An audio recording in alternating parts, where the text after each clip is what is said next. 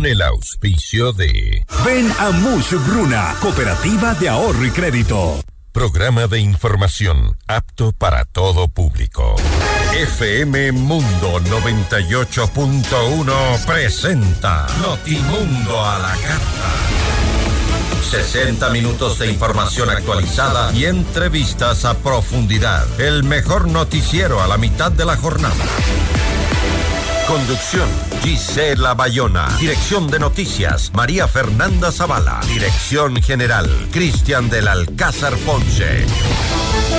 Este programa es transmitido en la app de OnePlus, oneplus.tv, canal 14 de Extreme, canal 14 de CNT y canal 14 y 514 de Claro TV. Notimundo a la carta.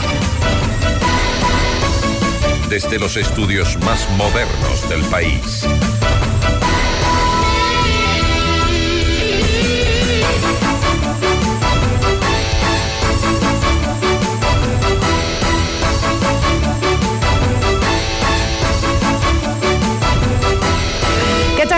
Tardes con todos. Gracias por acompañarnos en Notimundo a la Carta. Soy Gisela Bayona. Empezando una semana bastante convulsionada en la información el día de hoy. En nuestras entrevistas vamos a conversar con Cristina Reyes, presidenta del Parlamento Andino. Hablaremos sobre su relación laboral con Mayra Salazar, procesada en el caso Metástasis. También estará con nosotros Juan Chávez, director del Parque Nacional Galápagos, quien fue destituido por este incidente con eh, fuegos pirotécnicos en este santuario eh, nacional, ¿no? Vamos a escuchar su versión. También vamos a conversar con Cristian Sánchez, periodista de eh, Diario El Mercurio, y también con Patricio Viera, periodista de La Tacunga, para ver cuál es la situación a esta hora de primera mano en los eh, principales centros carcelarios del país que están completamente convulsionados por motines e intentos de fuga. Bienvenidos. Titulares de Notimundo a la carta.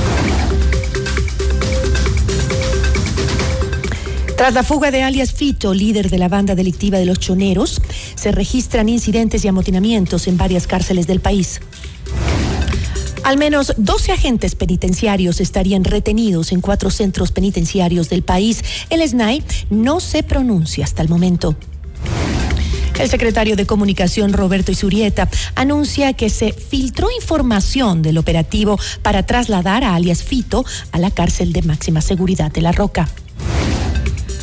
El ex candidato a la presidencia, Cristian Zurita, dice que la fuga de alias Fito demuestra que el Plan Fénix fue una oferta de campaña sin objetivos reales. El municipio de Guayaquil incrementa la seguridad en la ciudad tras la desaparición del líder de la banda delictiva de los choneros.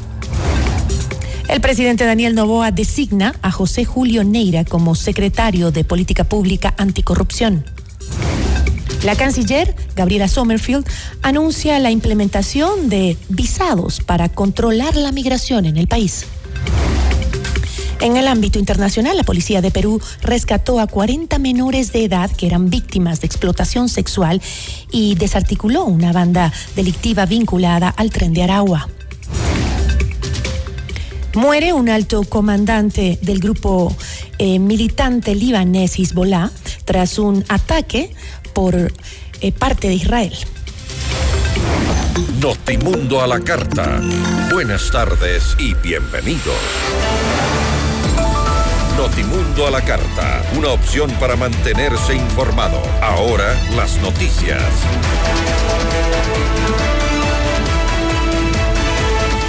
Esta mañana se reportaron disturbios en diferentes cárceles del país.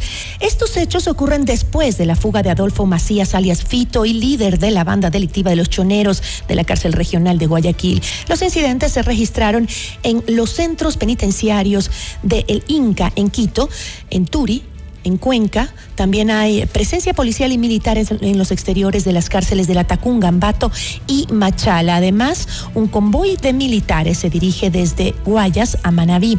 El Servicio Nacional de Atención a Personas Privadas de la Libertad SNAI anunció que en un momento emitirá información oficial sobre los hechos en las cárceles.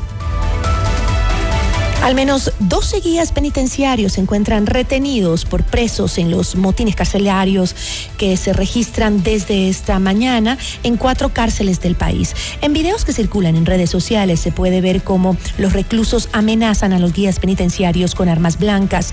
En una de las imágenes, uno de los guías lee un comunicado en donde pide al presidente Daniel Novoa y al director del Servicio Nacional de Atención a Personas Privadas de Libertad, SNAI, Luis Saldumbide, que no se realicen traslados y que tampoco envíen uniformados a las cárceles. Y luego de la reunión del Consejo de Seguridad Pública y del Estado, se convocó al presidente para eh, la noche del domingo. Se confirmó eh, que alias Fito, líder de la organización criminal de los choneros, no se encontraba en la cárcel regional de Guayaquil. Esto ocurrió 15 horas después de que trascendió la noticia de que el delincuente Adolfo Macías no se encontraba en su celda cuando militares y policías ingresaron al centro penitenciario a realizar un operativo de control de armas, explosivos y otros objetos prohibidos. Esta mañana, Roberto Isurieta, secretario de Comunicación del Gobierno, entregó más detalles de cómo se dio esta fuga de alias a nombre del presidente, en primer lugar queremos agradecer el valor, el compromiso de todas las fuerzas del orden, Fuerzas Armadas y policías, que en un operativo que involucra a más de 3.000 personas han intervenido la cárcel en búsqueda del prisionero más buscado. La operación continúa, y los detalles, no podemos, como comprenderán, dar muchos detalles de esta operación. La operación y la búsqueda continúa en una situación tan emergente. Estamos convencidos que con el apoyo de las Fuerzas Armadas, de la policía y su profesionalismo, terminaremos esta búsqueda exitosamente. Y Surieta explicó que una opción del gobierno habría sido no hacer nada y dejar que las cosas se den así, como ha pasado en otras administraciones. Escuchemos. Lo mejor que podría, si se quiere, haber, la, la mejor decisión que podría haber tomado el Estado es simplemente no hacer nada. este sujeto ha estado en las condiciones que ha estado durante demasiados años y la decisión de gobierno es tomar control lo más, todo lo que todo lo que nos dé la fuerza del Estado para ir tomando control de la seguridad, incluyendo en este caso de un delincuente con características sumamente peligrosas, con actividades que tienen características de terrorismo y Efectivamente, en el Ecuador bien sabemos que el sistema carcelario es un sistema fallido. Claro, pero perdón, solo para aclarar, ¿qué es no hacer nada? No hacer nada es que dejar que las cosas se den así. es que no se eh, puede ni siquiera tener eh, como opción eso, pues, porque es obligación del Estado. una opción habría sido lo que, lo que ha pasado en todos los gobiernos. La Fiscalía General del Estado informó que abrió una investigación previa por la desaparición de alias Fito, quien aún no ha podido ser ubicado. La institución inició con la práctica de las primeras diligencias, como recepción de versiones y recopilación de información. Esto ocurrió la tarde del domingo mientras el presidente Daniel Novoa mantenía una reunión de seguridad con otras autoridades en la gobernación del Guayas. Para las 19 horas el mandatario tenía previsto pronunciarse en cadena nacional sobre este tema, pero esta posición fue suspendida. El alcalde de Guayaquil, Aquiles Álvarez, dispuso el despliegue de todo el contingente municipal en puntos claves de la ciudad para que se ejecuten patrullajes preventivos. En su cuenta de X, el burgomaestre indicó que la medida responde a los acontecimientos ocurridos el domingo refiriéndose a la fuga de alias Fito. Precisó además que las 83 camionetas de la alcaldía están desplegadas y las 34 mil cámaras vigilan permanentemente la ciudad. Añadió que los agentes de control municipal y los agentes civiles de tránsito están estratégicamente ubicados en los 19 distritos de Guayaquil para intervenir en cualquier situación que demande la atención. Y la fuga de alias Fito de la cárcel regional de Guayaquil evidencia que el plan Fénix del gobierno no tiene norte y que el servicio de atención a privados de Libertad SNAI está corrompido y no ha cumplido con ninguno de los objetivos. Así lo señalas Cristian Zurita, periodista y ex candidato presidencial en Notimundo al Día. Eh, lo que evidencia es que el plan Fénix no existe. El plan Fénix era simplemente una oferta ah, de campaña ah, que no tenía estructura, no tenía objetivos, eh, no tenía ah, doctrina y se ha llegado simplemente a actuar eh, eh, de forma pues muy espontánea con respecto a las acciones de seguridad que tiene que tomar el Estado. El hecho de decir que no se le diga Fito porque tiene un plan bonito, pues creo que era al revés yo creo que Fito, digo, no le digan a Daniel el plan que voy a, llevar a cabo. Y pues eh, creo que es un terrible y brutal golpe al gobierno, sí, este hecho. porque el SNAI, pues ahí existe una serie de, de confabulaciones y de aliamientos mutuos que señalan que esta entidad pues ya no tiene, no cumple ningún objetivo real frente a lo que para lo que fue constituida. Es decir, esto es un espacio que debemos uh. En el contexto de corrupción institucional e infiltración del crimen organizado en las más altas esferas del Estado, Zurita consideró necesario que se realice una prueba de ADN a los restos del narcotraficante Leandro Norero, financista de la organización delictiva Los Lobos, para corroborar que no se trata de una nueva jugada para evadir a la justicia. Y recordemos que pues ahora a la luz de lo que significa el caso Metástasis, sí, al menos 20 servidores judiciales, algunos de alto nivel, eh, cuatro de ellos son jueces nacionales, sí. Eh, uno de ellos ya es, es, fue expresidente de la Corte, perdón, del, del Consejo Nacional de la Judicatura. Tenía a su servicio 12 policías, sí y pues había, había jueces eh, en la provincia de Cotopaxi. Eh, de tal manera eh, que no es descabellado pensar de que puede tratarse también de un plan. Así como Fito tenía un plan para escaparse y lo ejecutó de manera brillante, es mejor salir de cualquier duda. Sobre todo es para salir de dudas. Así que es mejor manejarnos en sano y pues hacer un examen un examen de ADN a los restos de, de Leandro Norero y pues determinar si se trata o no. Grupo de ciudadanos hizo un plantón en respaldo al delincuente Fabricio Colompico, a quien la fiscal general del Estado, Diana Salazar, acusó de liderar un plan para asesinarla. La protesta para que Pico eh, no sea trasladado a una cárcel de Guayaquil se realizó en los exteriores del Servicio Nacional de Atención a Personas Privadas de la Libertad en Quito. Diego Aluisa, abogado de Colompico, habló más del tema. ¿En base a qué? En que en instrucción fiscal se le dictó prisión preventiva a mi cliente, por lo cual fue trasladado a la ciudad de Riobamba. Y hoy en día se lo quiere trasladar a la provincia del Guayas. Es por ese es por ese sentido que la gente está aquí respaldando al señor Fabricio Colópico para que no sea trasladado, para que no corra peligro su vida allá, porque usted sabe la inseguridad hoy en día Lastimosamente estamos en una cacería de brujas que a mi cliente lo quieren enviar allá a la ciudad de Guayaquil y prácticamente van a atentar con la vida de él. Este lunes circuló un video en redes sociales en donde aparece Fabricio Colompico y responsabiliza al presidente Daniel Novoa y a la fiscal Diana Salazar por lo que pueda ocurrir si es trasladado a una cárcel en Guayaquil. Me están culpando de algo que yo no he hecho. Pueda que hayan hecho videos, que hablen lo peor de mí, pero eso no es verdad. Es una patraña, dice la grabación de Colompico. Notimundo a la carta. 60 minutos de noticias actualizadas. Conducción Gisela Bayona.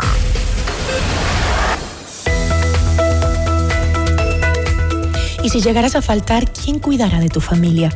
Un seguro de vida te brindará la protección que necesitas. En Credit Seguros te asesoramos con la mejor opción para que se adapte a tu realidad. Contáctanos al 099-978-1822 o búscanos en redes sociales como Credit Seguros.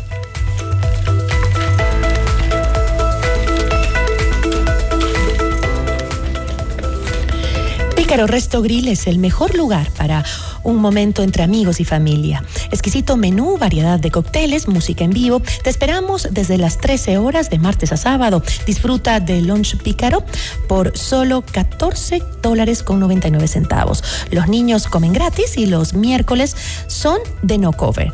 Cristóbal Gangotena, Isabela, Isabela Católica, reservas al 099-074-0000. Pícaro Resto Grill, las cosas ricas de la vida. Ya volvemos con Notimundo a la carta.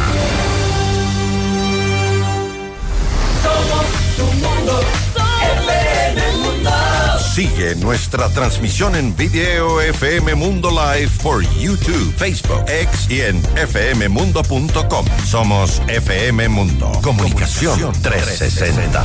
Inicio de publicidad con el auspicio de Banco Guayaquil, 100 años. FM Mundo presenta Minuto Forbes con Cristian del Alcázar Ponce.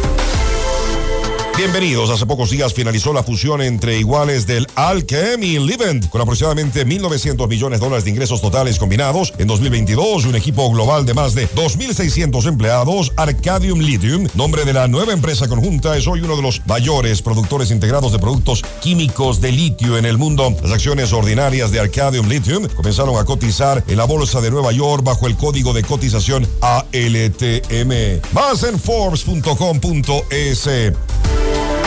FM Mundo presentó Minuto Forbes con Cristian del Alcázar Ponce. Patrocinado por Con Banco Guayaquil, ahorra y gana el 5.5% de interés sin abrir otra cuenta. Solo abre tu app e ingresa a la función Meta. Fija el monto mensual, programa el tiempo de ahorro y listo. Crea tu meta ahora y empieza a ganar el 5.5% de interés. Banco Guayaquil, primero tú. En tu mundo, esta es la hora. Son las 13 horas, con 16 minutos. Seamos puntuales, FM Mundo. Hoy yo quiero vivir, decorar al estilo Living Home Center. Para construir, decorar, mejorar tu hogar. Para pisos y paredes, hoy tenemos más. ¿Quieres mejorar tus ambientes? Hoy Living Home Center está aquí. Queremos verte sentir y vivir los acabados, sus formas, calidad hay de sobra. Gripine Home Center. Decora tus sueños. Al estilo Gripine Home Prima, ¿cómo está? ¿Cómo va el negocio? Bien, prima. Le hice caso y aumenté los productos gracias al crédito Muchugruna. Qué bueno, prima. Y ahora están en todo el Ecuador. Cuéntele a la familia. Apoyamos todas sus iniciativas y le damos crédito para lo que necesite. Negocio, estudios, viaje, vehículos y más. Hasta 30 mil dólares, sin base y sin garante. Acérquese a la agencia más cercana y solicite su crédito en todo el Ecuador. Aplica condiciones. Abogado Luis Alfonso Chango, gerente general. Estamos en el centro norte y sur Quito. Somos tu mundo, FM Mundo. Somos FM Mundo. Comunicación 360. Fin de publicidad. Este programa es transmitido en la app de OnePlus, oneplus.tv, canal 14 de Extreme, canal 14 de CNT y canal 14 y 514 de Claro TV. En 98.1 continuamos con Notimundo a la carta.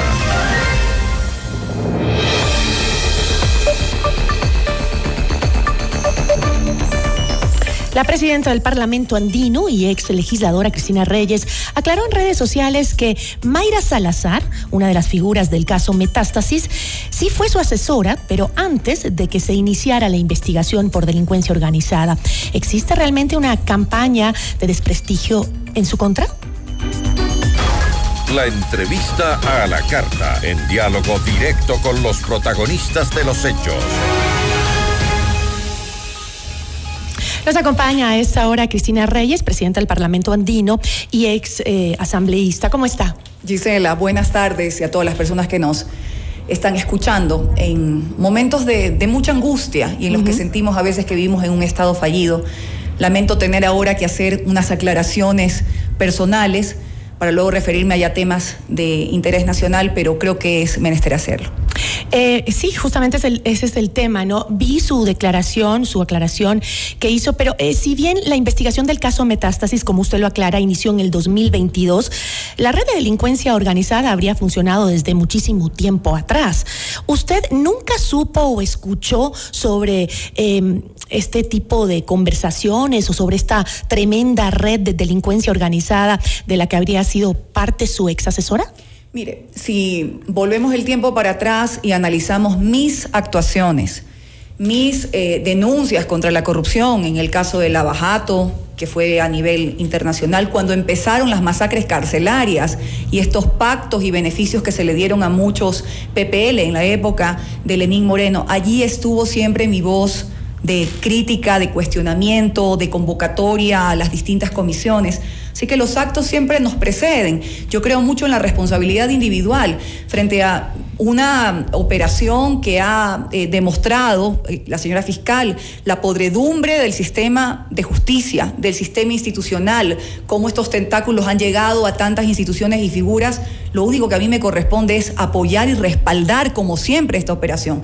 Y si lamentablemente alguien que colaboró en el área de relaciones públicas en el año 2019-2020 está siendo investigada y procesada, pues será la justicia la que dirime esos casos. Lo que no puedo permitir, Gisela, es una eh, especie de, de novela fantasiosa que una ex ministra de gobierno que no está en el país que ya sí tiene procesos judiciales pendientes, que ha sido vinculada con delitos de lesa humanidad, con los temas carcelarios, muchos de sus subordinados salen también en los chats eh, mencionados con, los, con las personas que han sido detenidas, cree toda una novela fantasiosa de que la destituimos como ministra de gobierno porque yo tenía una relacionista pública en mi equipo. A ver, pero Salazar se encontraba en nómina cuando, cuando era su asesora durante el periodo De la en la Asamblea Asamblea. Es decir, eh, Salazar fue contratada por usted, por Cristina Reyes. por la Asamblea Nacional dentro de mi equipo, por supuesto, pero nuestra- mi actividad es pública, ha sido auditada y el país la conoce. Una eh, ex ministra que, como digo, opera en las tinieblas de todos los gobiernos, primero con el expresidente Correa, luego con el expresidente Moreno, luego la asesora en tinieblas del expresidente Lazo, y que sí tuvo responsabilidad en el manejo de la policía, en el manejo de los casos de Leispol, cuando ella era presidenta del directorio, cree esta novela fantasiosa. ¿Por qué la, por qué la directamente? Porque lo dijo en los micrófonos de esta radio y de otros medios de comunicación, y por allí no van las cosas. Ni usted ni yo, Gisela, tenemos la capacidad de saber con quién hablan ni nuestras parejas ni nuestras familias, como para tener acceso a lo que ha sido una ¿Cuántos explotación. asesores tenía usted eh, durante su periodo de En aquel asambleísta? momento era un equipo de cuatro personas y cuando estuve en el CAL eh, se extendía a dos, que es compartido con, digamos, con el partido político al que yo pertenecía, porque yo tenía, ocupaba un cargo en la mesa directiva de la Asamblea Nacional. Ahora, como usted dice, si bien uno no puede tener la capacidad de saber con quién hablan todos los colaboradores, eh, no debería tener usted la responsabilidad de conocer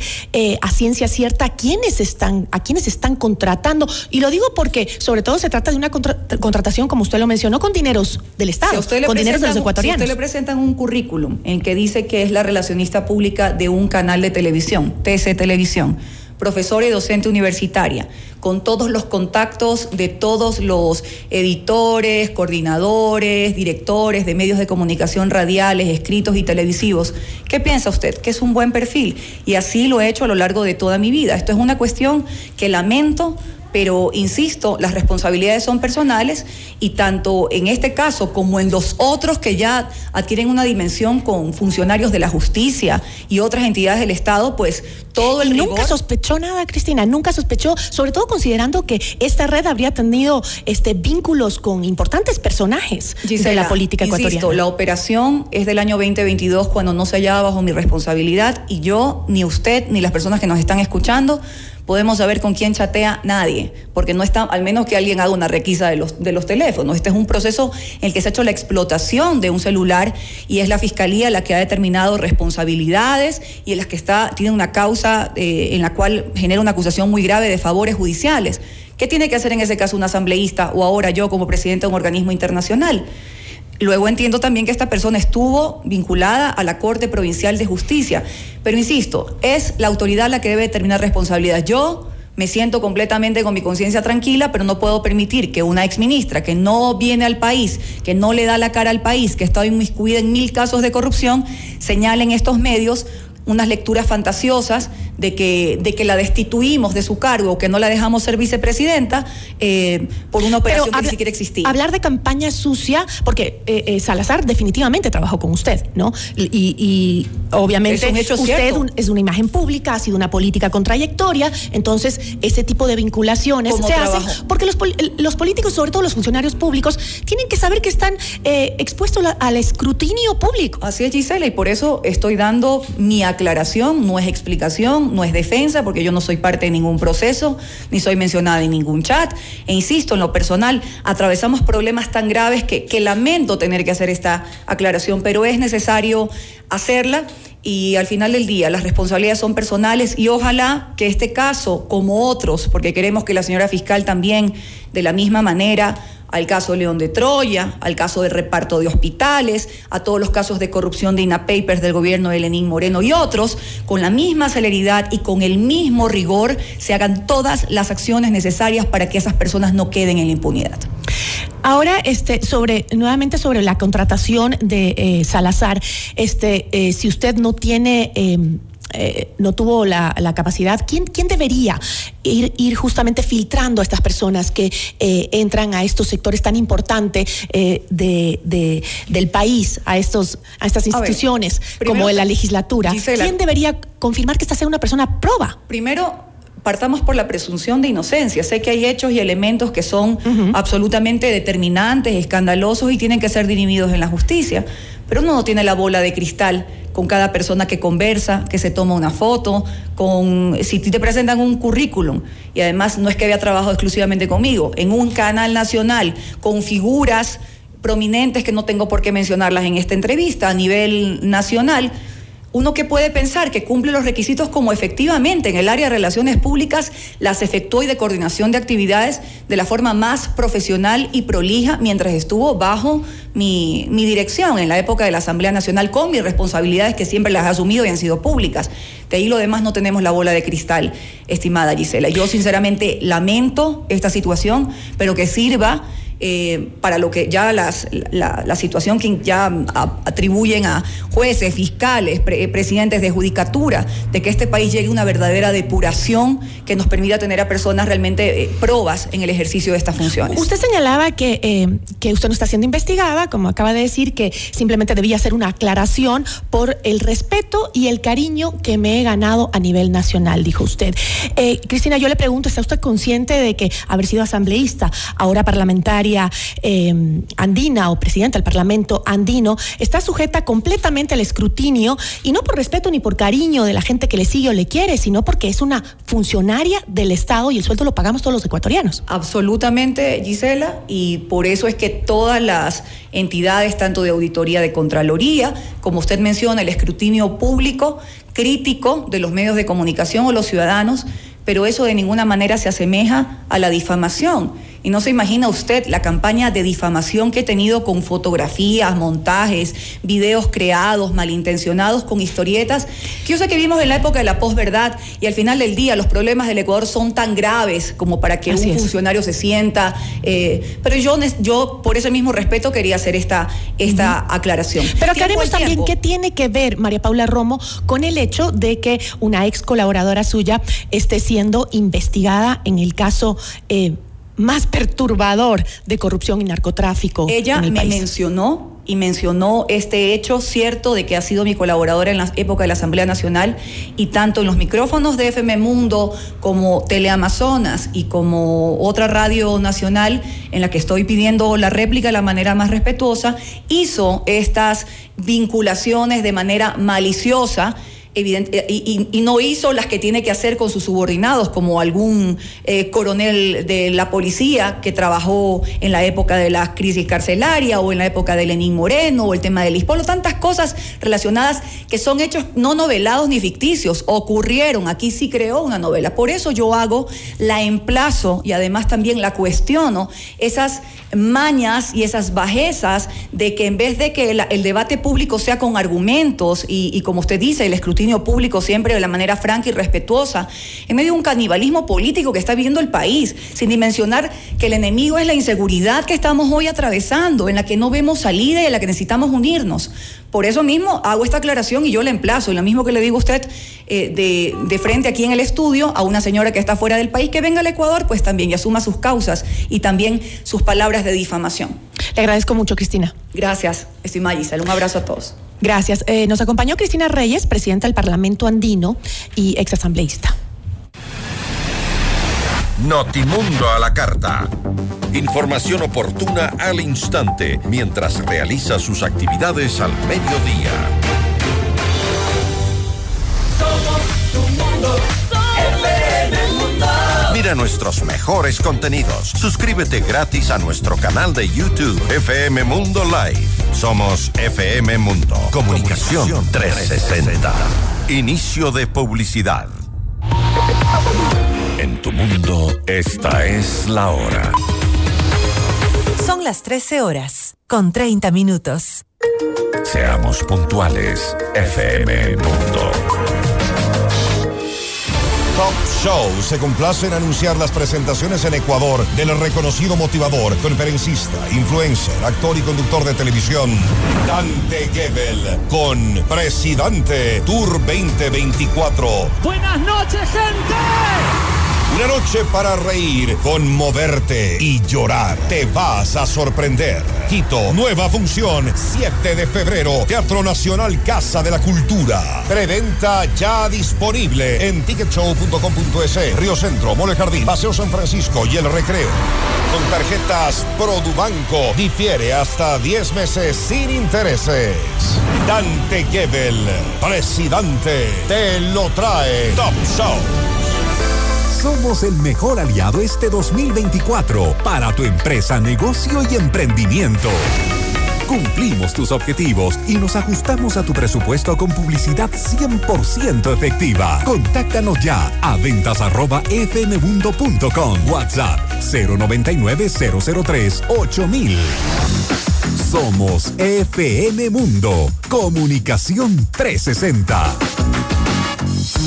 Indoauto, el concesionario Chevrolet con más de 50 años de trayectoria, combina experiencia e innovación para brindarte el respaldo y la asesoría que necesitas. El Indo Territorio es confianza, garantía y servicio personalizado. Encuentra una agencia Indoauto a cada 150 kilómetros entre Quito y Guayaquil. Descubre el Indo Territorio y vive la mejor experiencia en ventas y servicio. En Indoauto tenemos un Chevrolet para todos. Visita nuestra agencia en Quito, ubicada en las Naciones Unidas 1780 y América. Somos tu mundo. Somos FM Mundo. Comunicación 360.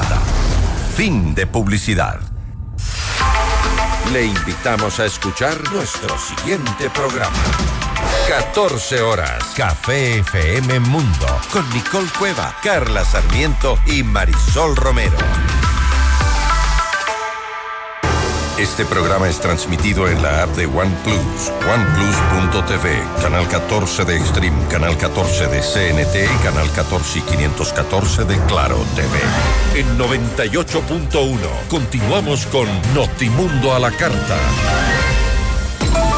Notimundo a la carta, una opción para mantenerse informado. Ahora las noticias.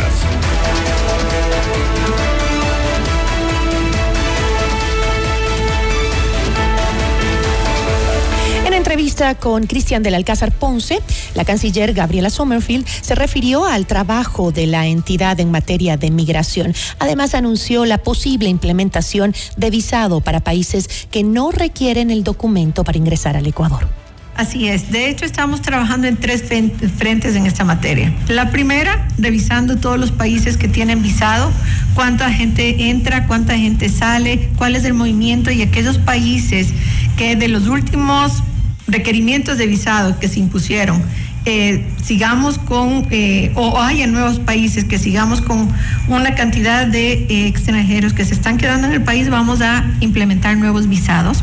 Esa es una herramienta súper rápida y eficaz. ¿Se van a implementar nuevos visados entonces? Para aquellos países que necesitemos implementar, porque se están quedando en el país y no está habiendo ese flujo que, entran y salen, o sea, no esté equilibrada esa balanza, lo vamos a hacer. Eh, estamos justamente en ese tema, en esa revisión interna. Segundo, tenemos una ley dentro de la Asamblea que está en revisión, que estamos haciendo modificaciones justamente en estos temas. La canciller Sommerfield también se refirió a la creación de un nuevo viceministerio para un mejor manejo de recursos. Internamente hemos encontrado que hay cooperación por 1.500 millones de dólares. 1.500 millones de dólares que está ya entregada al Ecuador, que hay acuerdos firmados, cuando digo entregados es porque están los acuerdos firmados, pero no ha llegado a aterrizar en el Ecuador por falta de gestión en las diferentes instituciones. 1.500 millones. ¿Usted sabe cuánto movería la, economía 1.500 millones en lo que es producción, de, eh, producción, generación de empleo? Y otros 500 millones más que están por aterrizar, pero falta la firma de, convenios que están listos para la, su firma y su implementación. Son 2 mil millones que estaban por ahí abajo en una dirección. La orden del presidente es con el mismo recurso humano y los mismos recursos que cuenta Cancillería, vamos a abrir una, eh, un viceministerio de cooperación que va a hacer el seguimiento y va a ayudar a destrabar todo lo que esté trabado y aterrizar estos 2 mil millones de dólares que sí nos hacen falta. Finalmente, Gabriela Sommerfield detalló el avance de los acuerdos comerciales que tiene Ecuador con otros países. Bueno, primero lo que estamos haciendo es culminar dos que ya están en proceso y que son importantes para el Ecuador. Eh, la República China, que está ahorita en asamblea y que tenemos fe y, tenemos confianza de que va a salir aprobado, lo cual nos abre una oportunidad de eh, nuevos mercados, nuevamente repito, para poder producir más, exportar más, fortalecer nuestro sistema eh, dolarizado, nuestra economía dolarizada a través de, eh, de, traer más divisas al país, pero también la generación de empleo, que es lo que finalmente se está buscando. Y por otro lado, eh, tenemos el de Costa Rica, ese todavía no entra a la Asamblea, pero próximamente debería estar entrando. ¿Usted trabajará en nuevos también, Gabriela? Por supuesto, por supuesto que lo estamos haciendo este rato, lo estamos trabajando. Revisamos otros temas. Mediante el decreto ejecutivo 109, el presidente Daniel Novoa designó a José Julio Neira Hanse como secretario de la Política Pública Anticorrupción. Él reemplazará a Ana Belén Cordero, quien renunció al cargo en noviembre de 2023. Neira no registra información de haber ocupado cargos públicos, pero se conoce que sería amigo cercano del mandatario. La secretaría fue creada el pasado 3 de mayo de 2022 por el expresidente Guillermo Lazo, quien designó a Luis eh, Fernando Verde Soto como su representante. La entidad tiene como objetivo crear condiciones necesarias de coordinación e intercambio interinstitucional para conseguir una gestión pública ética con prevención, investigación, detección, sanción, recuperación y control del gasto público. Y la Policía Nacional informó sobre la desarticulación de una organización criminal transnacional dedicada al tráfico de drogas durante la operación binacional denominada Gran Fénix.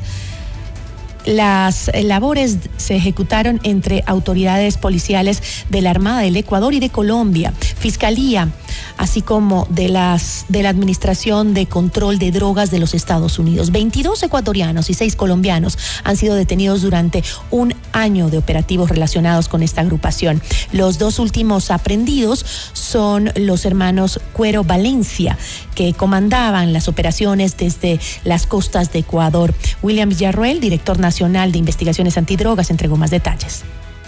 Dentro de esta investigación previa por el presunto delito de delincuencia organizada, el 6 de enero del 2024 eh, se ejecuta la operación binacional para nosotros en Ecuador, denominada Gran Fénix 3, que permite a través de las coordinaciones permanentes la captura en Colombia de un objetivo aquí en el país de alto valor y uno de los principales cabecillas de la organización, los hermanos Cuero Valencia desarticulando esta red transnacional de tráfico internacional de drogas que se encontraba comandando su accionar desde el perfil costanero ecuatoriano. Cabe indicar que Coro Valencia tiene un pedido de captura, como ya lo indicaron nuestros colegas en Colombia, y la extradición por parte de la Corte del Distrito Sur de la Florida en Estados Unidos. Esto por concierto para la distribución de cocaína en ese país. Notimundo a la carta. Información oportuna al instante mientras realiza sus actividades al mediodía. Vamos a revisar en este momento la situación de la cárcel de La Tacunga. Ahí está nuestro compañero Patricio Viera, quien siguió muy de cerca durante toda la mañana la información que desde ahí se desprende. Patricio, ¿cómo estás? Muy buenas tardes. Cuéntanos, por favor, qué información has logrado obtener respecto a la situación de la cárcel de La Tacunga. Buenas tardes, eh, Gisela, y a todos los eh, oyentes y televidentes. A las 8 de la mañana se dio la alerta de que habían sido retenidos cuatro, 45 eh, agentes penitenciarios y un empleado administrativo de la cárcel regional Sierra Centro Cotopaxi. Eh, y desde ese momento prácticamente se tomaron las medidas. Principalmente la primera fue suspender las visitas, la segunda tuvo que ver con la evacuación del personal administrativo que laboraba, que en ese momento ingresaba a laborar al centro penitenciario y prácticamente habían tomado ya el control de los pabellones, los privados de la libertad, quienes inclusive un número de dos inicialmente y esta cifra ha ido creciendo, han subido hasta los techos principalmente del pabellón de mediana seguridad de la cárcel regional Sierra Centro Cotopaxi. Justamente estamos viendo, viendo las imágenes que nos has enviado eh, de, de, la cárcel. Hay un fuerte resguardo de seguridad en todo el perímetro cercano a la cárcel de La Tacunga. Eh, eh, ¿Qué hay de los familiares? Sé que están llegando también durante toda la mañana familiares a saber cuál es la condición de sus, de, de sus seres queridos al interior de la cárcel sobre todo de aquellos que estaban agendada la visita el día de hoy, pues se programa eh, un cronograma de visitas y lamentablemente los pocos que lograron ingresar fueron eh, luego evacuados porque a las 8 de la mañana se dio la alerta de la retención de los agentes que iban a cambiar en ese momento de turno. Los 45 eh, agentes penitenciarios y la, una persona del sector administrativo está en el pabellón de mediana seguridad, desde donde hace instantes hicieron un pronunciamiento, Gisela. Cuéntanos ah, ahora eh, cuáles son los, los ánimos de la población en este eh, sector debido a los eh, desmanes que se dieron al interior de la cárcel. Veíamos también en la mañana gente en los techos. Em, tú dices que ya más o menos tienen controlada la situación, pero ¿qué dice la ciudadanía que por mucho tiempo, recordemos, pedía que se retire la cárcel de la Tacunca, que eh, tenían mucha preocupación y que eh, decían que la cárcel no debía estar ahí. ¿Cómo, ¿Cómo reacciona frente a otra vez un incidente en la cárcel de la Tacunga? Indignados, eh, definitivamente, pues cada vez que sucede este tipo de cosas, tienen que cerrar las vías que conectan a varios barrios del sector en donde viven aproximadamente unas 15 mil personas y cada vez que sucede este tipo de hechos se ven prácticamente bloqueados sin poder ingresar con, con los vehículos, así es que en este momento hay indignación, pero las cosas no están controladas y, y más bien ha trascendido un video en el que han mencionado los agentes penitenciarios que esta retención se debe a que eh, los... Eh, la, la, policía y los militares están ingresando a los centros penitenciarios y quieren de esta manera presionar los privados de la libertad para que deje el gobierno de poner a los agentes penitenciarios, eh, perdón, a los militares y a los policías uh, ingresen a hacer operativos dentro de los pabellones. Frente a ese video que se publicó justamente de la cárcel del Inca, en donde se ve a los, eh, a los guías penitenciarios que están leyendo un comunicado y al, lado están con armas, eh, me parece que son armas eh, cortopunzantes, digamos. Ahí está, ahí están las imágenes. Sí, ahí tenemos cuchillos, todos atrás de los eh, guías penitenciarios. Y justamente decían los guías, eh, responsabilizamos al presidente lo que nos pueda pasar acá adentro si es que entran eh, los militares y la policía a intervenir en la cárcel. ¿Ha sabido de algún tipo de acercamiento de la fuerza pública para tratar de liberar a los guías que han sido retenidos? Tú mencionabas que son 45 agentes penitenciarios y uno más de administrativo, me parece, ¿no? Así es. Bueno, es el mismo video y creo que es el mismo relato que también se registró acá, solo que en uno de los pabellones de la cárcel regional Sierra Centro, que se dio lectura acompañado de los privados de la libertad encapuchados, leían los señores agentes penitenciarios. Ahora, el gobernador de la provincia de Cotopaxi y el comandante de la policía llegaron hasta el eh, centro carcelario, pero no se ha llegado todavía a ninguna solución. Continúan prácticamente retenidos los agentes penitenciarios y la una persona del sector administrativo. Más bien se ha observado más presencia de los privados de la libertad en los techos del centro carcelario Sierra Centro Cotopaxi. Eso quiere decir que no, no ninguna autoridad de la fuerza pública que está resguardando el, centro ha mencionado si hay alguna intención de dialogar, eh, negociar con eh, aquellos PPLs que tienen detenidos a los guías penitenciarios para que los entreguen. Así es, nosotros hemos solicitado reiteradamente en estas horas que se pronuncie tanto el director de la SNAI como también el gobernador de la provincia y nos han indicado que más adelante, que están en este momento buscando un canal de diálogo para liberar a los 45 eh, agentes penitenciarios y a la persona civil también que está retenida en este momento al interior de los pabellones. Eh, le agradezco muchísimo por habernos acompañado, Patricio. Gracias por el informe desde eh, la cárcel eh, de la Tacunga con toda tu cobertura de hoy de la mañana. Te agradecemos muchísimo. Seguiremos informando. Una buena tarde. Igual para ti. Patricio Viera, periodista de la Tacunga. Notimundo a la carta. Información oportuna al instante mientras realiza sus actividades al mediodía.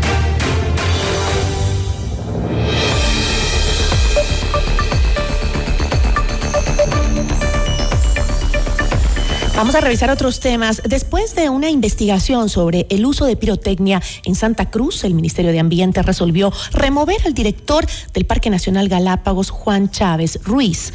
La polémica surgió por la celebración del fin de año en la isla, donde se realizó un show de juegos artificiales en el malecón de Puerto Ayora. ¿Con ruido o sin ruido? ¿Era necesario el riesgo que corrieron las islas por un show de fin de año? La entrevista a la carta, en diálogo directo con los protagonistas de los hechos. Está con nosotros Juan Chávez, exdirector del Parque Nacional Galápagos y quien habría sido eh, destituido por este incidente. ¿Cómo está? Muy buenas tardes. Gracias por estar con nosotros. Muy buenas tardes, estimados oyentes, un gusto estar aquí. Muchísimas gracias. Eh, le escuchaba yo a la alcaldesa de Santa Cruz, Fanny Uribe. Ella decía que em, eh, se había utilizado pirotecnia em, que no era sonora, ¿no? Eh, describió como un espectáculo luminoso denominado piromusical ecológico insonoro. De, hecho, este, la alcaldesa aseguró que el show fue activado electrónicamente. Ahora, eh, según la resolución 038 del 2018, el uso de pirotecnia en las Islas Galápagos está terminantemente prohibido, pero se eh, exceptúan aquellos que producen fenómenos luminosos de forma insonora. Eh, usted explicó también que el 1 de enero se realizaron, se realizó un trabajo de campo, ¿no? Para constatar algún tipo de residuo y eh, no se halló ninguno. Ahora, este, ¿por qué correr el riesgo cuando las Galápagos es un verdadero santuario y lo tenemos que proteger de todo? Bueno, en realidad la pirotecnia no debería estar eh, permitida en ningún tipo, ni sonora, ni insonora, ni nada. Debería prohibirse por completo. El problema de la pirotecnia es un impacto ambiental temporal, pero que no es necesario. Se puede disfrutar sin contaminación. El otro problema es que al haber esta resolución del 2018, se dice en la resolución que tendría que haber una ordenanza para saber cuáles serían los procedimientos para usar este tipo de pirotecnia insonora y esa ordenanza desde el 2018 nunca se hizo. Es decir, no estaba normado cómo hacer para hacer e, esta pirotecnia insonora. Entonces se creó toda esta, esta eh, polémica en las islas y esto pues es algo que ha sido un escándalo no solamente a nivel provincial, sino a nivel nacional e internacional, que afecta evidentemente la imagen del destino Galápagos. Pero Juan, eh, usted como director del Parque Nacional Galápagos, ¿no debía prohibir este evento antes de que suceda? No, mire, el Consejo de Gobierno de Galápagos fue el que emitió la resolución. Cuando se dio el evento, no, yo no tenía ni idea de lo que iba a pasar. Yo no estaba en la isla Santa Cruz, estaba pasando fin de año en la isla Isabela, donde yo trabajé por mucho tiempo. No tenía ni idea. Al Parque Nacional nunca se le comunicó absolutamente nada, porque esto es un asunto regulado por el Consejo de Gobierno, por el Consejo de Gobierno. El Parque Nacional Galápagos se enteró cuando salió los videos. Y en los videos es innegable que hubo humo, que hubo ruido. Que hubo sonido. Y que hubo luces. Pero, sonido, obviamente. Pero entonces, ¿qué sucede? Eh, ¿Cómo es que la investigación dice que no hubo ruido? Con, eh, pero en las redes sociales se veían los videos con unos ruidos como normalmente suenan estos fuegos artificiales cuando se utilizan. Eh, ¿Cómo es posible que diga la alcaldesa que eran insonoros y los videos que circulan se escucha perfectamente como se, eh, el sonido de, los petardos? No, es que un tipo de, pirotecnia insonora eh, produce un ruido en menor magnitud que la pirotecnia convencional. Si vemos un año viejo en Salinas, eso parece un bombardeo, son unos sonidos, eh, pero muy fuertes. En cambio, en este tipo de, de pirotecnia que se usó, sí produce humo, produce ruido, produce luces, pero en menor magnitud. Pero lo que no se puede comprobar cuántos decibeles produjo ese ruido, porque nunca se midieron los decibeles, ni tampoco se pudo evaluar cuán tóxico era el humo que se emitió porque tampoco se tiene eh, una muestra del humo. Es decir, fue un impacto que duró tres minutos, pero que acabó una vez que, se concluyó el, evento y el humo se lo llevó el viento. Al día siguiente, cuando hacemos el reconocimiento de campo, no encontramos flotando en el agua ningún tipo de residuo ni tampoco en tierra. Pero más allá de este, de este evento puntual, eh, ¿Esto no demuestra eh, la falta de preocupación de las autoridades por la conservación de este paraíso del planeta, este patrimonio natural de la humanidad? Claro, lo que pasa es que todo tipo de explosivo, cualquiera que sea, debe ser regulado la transportación porque se pone en riesgo la transportación marítima. Lo raro es cómo se permitió que se pueda transportar desde el continente estos explosivos a bordo de un barco y que no haya habido el suficiente control para poder determinar esto como una carga peligrosa e impedir que venga a Galápagos, sino que nadie sabía cuál iba a ser la magnitud de estos juegos eh, pirotécnicos. Peor el Parque Nacional. Yo me enteré al ver los videos, pero, nunca fue notificado el parque, ni el parque tenía ningún tipo de conocimiento de lo que iba a suceder. Si no fue notificado a usted, em, que es la autoridad del Parque Nacional Galápagos, entonces, eh, ¿a qué se debe su destitución, su salida del cargo? Bueno, lo que pasa es que eh, de una manera malintencionada, en una reunión interna, eh, se hizo una grabación clandestina sin mi aprobación de un análisis que yo estaba haciendo sobre el tema de la pirotecnia. Entonces, en estos, en estos audios que se filtran en las redes sociales de manera, como digo, muy malintencionada, eh, hay cortes y se ponen solamente ciertas partecitas, pero no se pone todo lo que yo dije. Yo he trabajado por 30 años en áreas protegidas de Ecuador y otras partes del mundo. Toda mi vida he trabajado en la conservación. Y una de las cosas que más aborrezco y detesto la pirotecnia, tanto en el continente como en cualquier otra parte. Eso no mejora la calidad de vida de nadie. Y peor en Galápagos, donde es un régimen especial, donde existe una ley especial y donde los ciudadanos tenemos que vivir de un modo diferente. No puede ser posible que nosotros queramos eh, hacer actividades como las que se hacen en el continente, porque este es un patrimonio de la humanidad que por eso tiene una ley especial. Ahora, además de que eh, em, de lo que está sucediendo eh, con esta tal vez imprudencia en el manejo de conservación de las islas.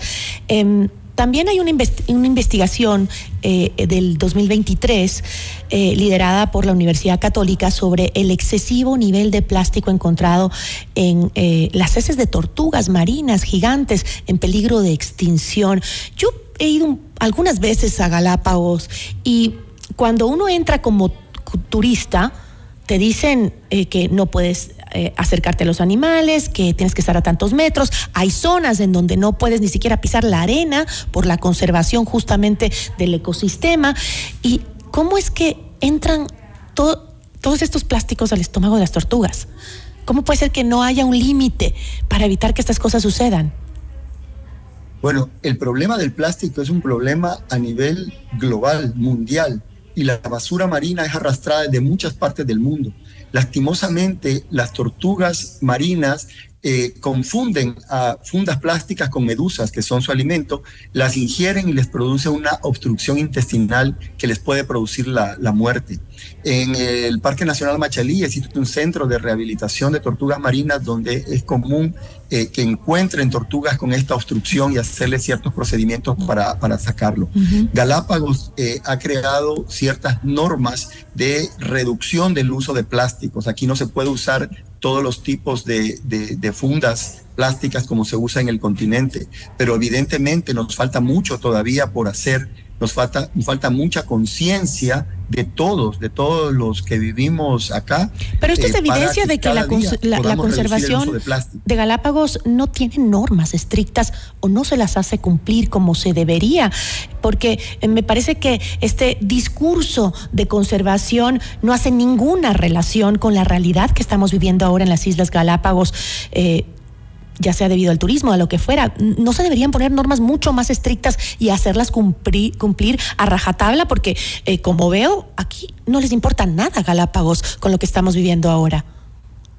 Bueno, en este tema de la pirotecnia yo di una rueda de prensa y fue muy enfático en decir que como Parque Nacional Galápagos íbamos a proponer la prohibición completa, total, sin ninguna opción a usar ningún tipo de pirotecnia en Galápagos. Y no solo eso, ir más allá la prohibición de la espuma de carnaval, que ya se aproxima el carnaval, y esa espuma de carnaval tiene colorantes y tiene químicos que también contaminan y que no se pueden recoger, que van directamente al agua. ¿Cómo ingresan a las islas eso? A veces no pueden, tienen problemas en el abastecimiento de agua, de gas, de otras necesidades prioritarias, alimentación en las Islas Galápagos y entra espuma de carnaval. Eso sí me parece de Ripley.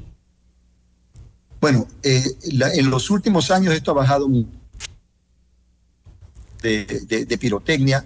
Y también otra de las cosas que eh, personalmente considero no es adecuado son las luces navideñas. Porque recordemos que en esta provincia no existen hidroeléctricos. Aquí la energía es muy limitada y pienso que las luces navideñas no están eh, beneficiando eh, la salud de nadie. Y porque afectan también el ecosistema. Es un adorno. Que hay que proteger. No solo eso, en Galápagos también, no es la primera vez, yo no había visto eh, casos como la pirotecnia que hubo en fin de año, pero yo sí he visto videos con tremendas fiestas, con un ruido. Eso tampoco debería existir en Galápagos. Galápagos no es un centro nocturno. Galápagos es un santuario para la humanidad de las especies tan maravillosas que tenemos en ese lugar. Nada de eso me parece que, y creo que es la misma percepción que tiene la ciudadanía por lo que leí en, la, en, en las redes sociales respecto a la reacción de los ecuatorianos, indignados por ese trato a nuestras Islas Galápagos. Y este, ¿cree usted que entonces a partir de ahora se tomen medidas más drásticas?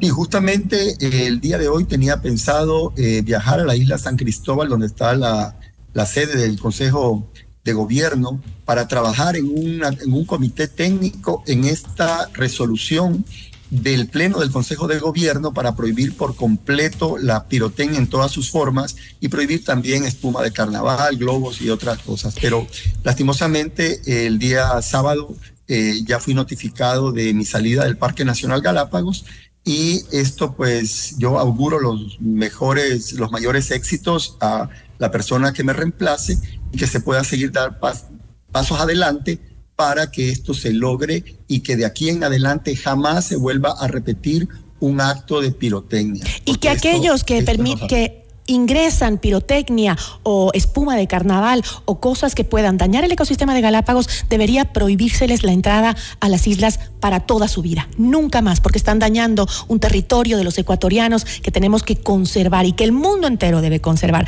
Así que esa gente que introduce ese tipo de cosas dañinas para el, ecosistema, no deberían prohibirles la entrada a las islas. Nunca más podrían estar ahí. Yo le agradezco muchísimo. Sí, muchas gracias también eh, por la entrevista y quería aprovechar también para agradecer a todas las organizaciones, gremios y comunidad en general por todo el apoyo que he recibido en las redes sociales eh, a, mi gestión. Entonces quedo eternamente agradecido con toda la comunidad galapagueña, en todas las islas. Muchísimas gracias. Muchas gracias. Nos acompañó Juan Chávez, exdirector del Parque Nacional Galápagos. Notimundo a la carta. 60 minutos de noticias actualizadas. Conducción Gisela Bayona. Notimundo a la carta, una opción para mantenerse informado. Ahora las noticias.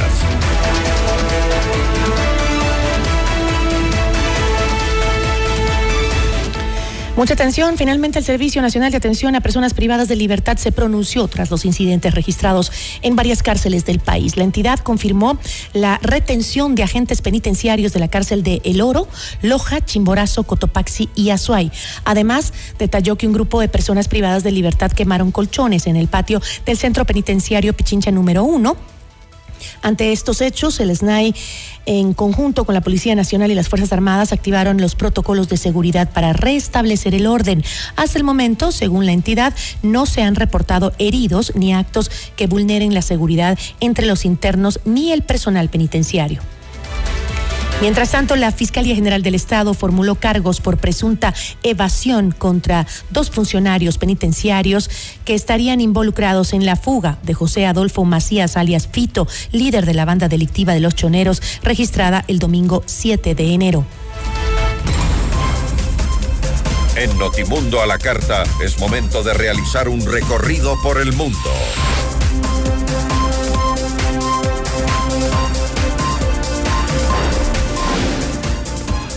La policía de Perú rescató a más de 40 menores de edad en Lima que eran ofrecidas mediante un catálogo vía WhatsApp para trata y explotación sexual.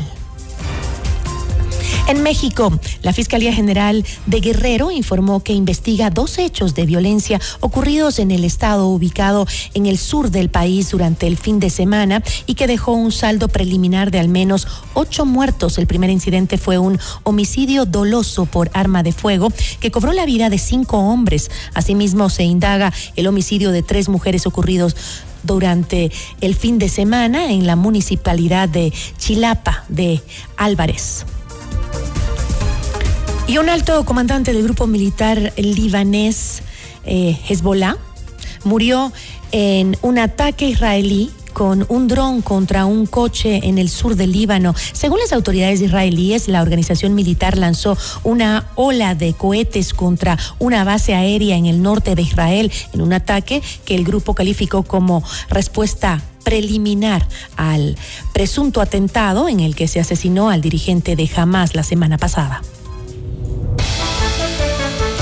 Muchísimas gracias por su amable sintonía. Soy Gisela Bayona. Que tenga una buena tarde. Gracias por su sintonía esta tarde. FM Mundo 98.1 presentó Notimundo a la carta. 60 minutos de noticias actualizadas y entrevistas. El mejor noticiero a la mitad de la jornada. Conducción Gisela Bayona.